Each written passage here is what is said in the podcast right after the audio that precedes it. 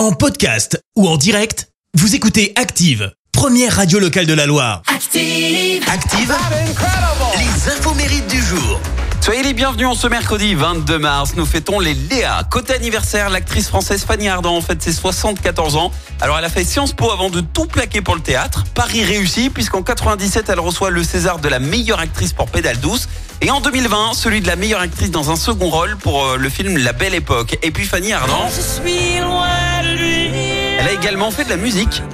Je suis loin de lui. Je suis loin de lui. En 2012, elle a enregistré Amoureuse en duo avec Madame Véronique Sanson. Et ça, c'est la classe. C'est également l'anniversaire du guitariste américain George Benson ce matin. 80 ans. Il a connu l'apogée avec l'album Give Me the Night, réalisé par Quincy Jones, qui contient ce morceau très funk et disco, qui a fait de lui euh, eh bien, une figure désormais incontournable des pistes de danse. Mais à la base, c'est un guitariste euh, de jazz. Il a commencé sa carrière européenne en 64 au 5e Festival international de jazz à Jouan-les-Pins. Et à l'époque, il ne chantait pas du tout. Et alors, rendons à César son œuvre. Vous l'avez?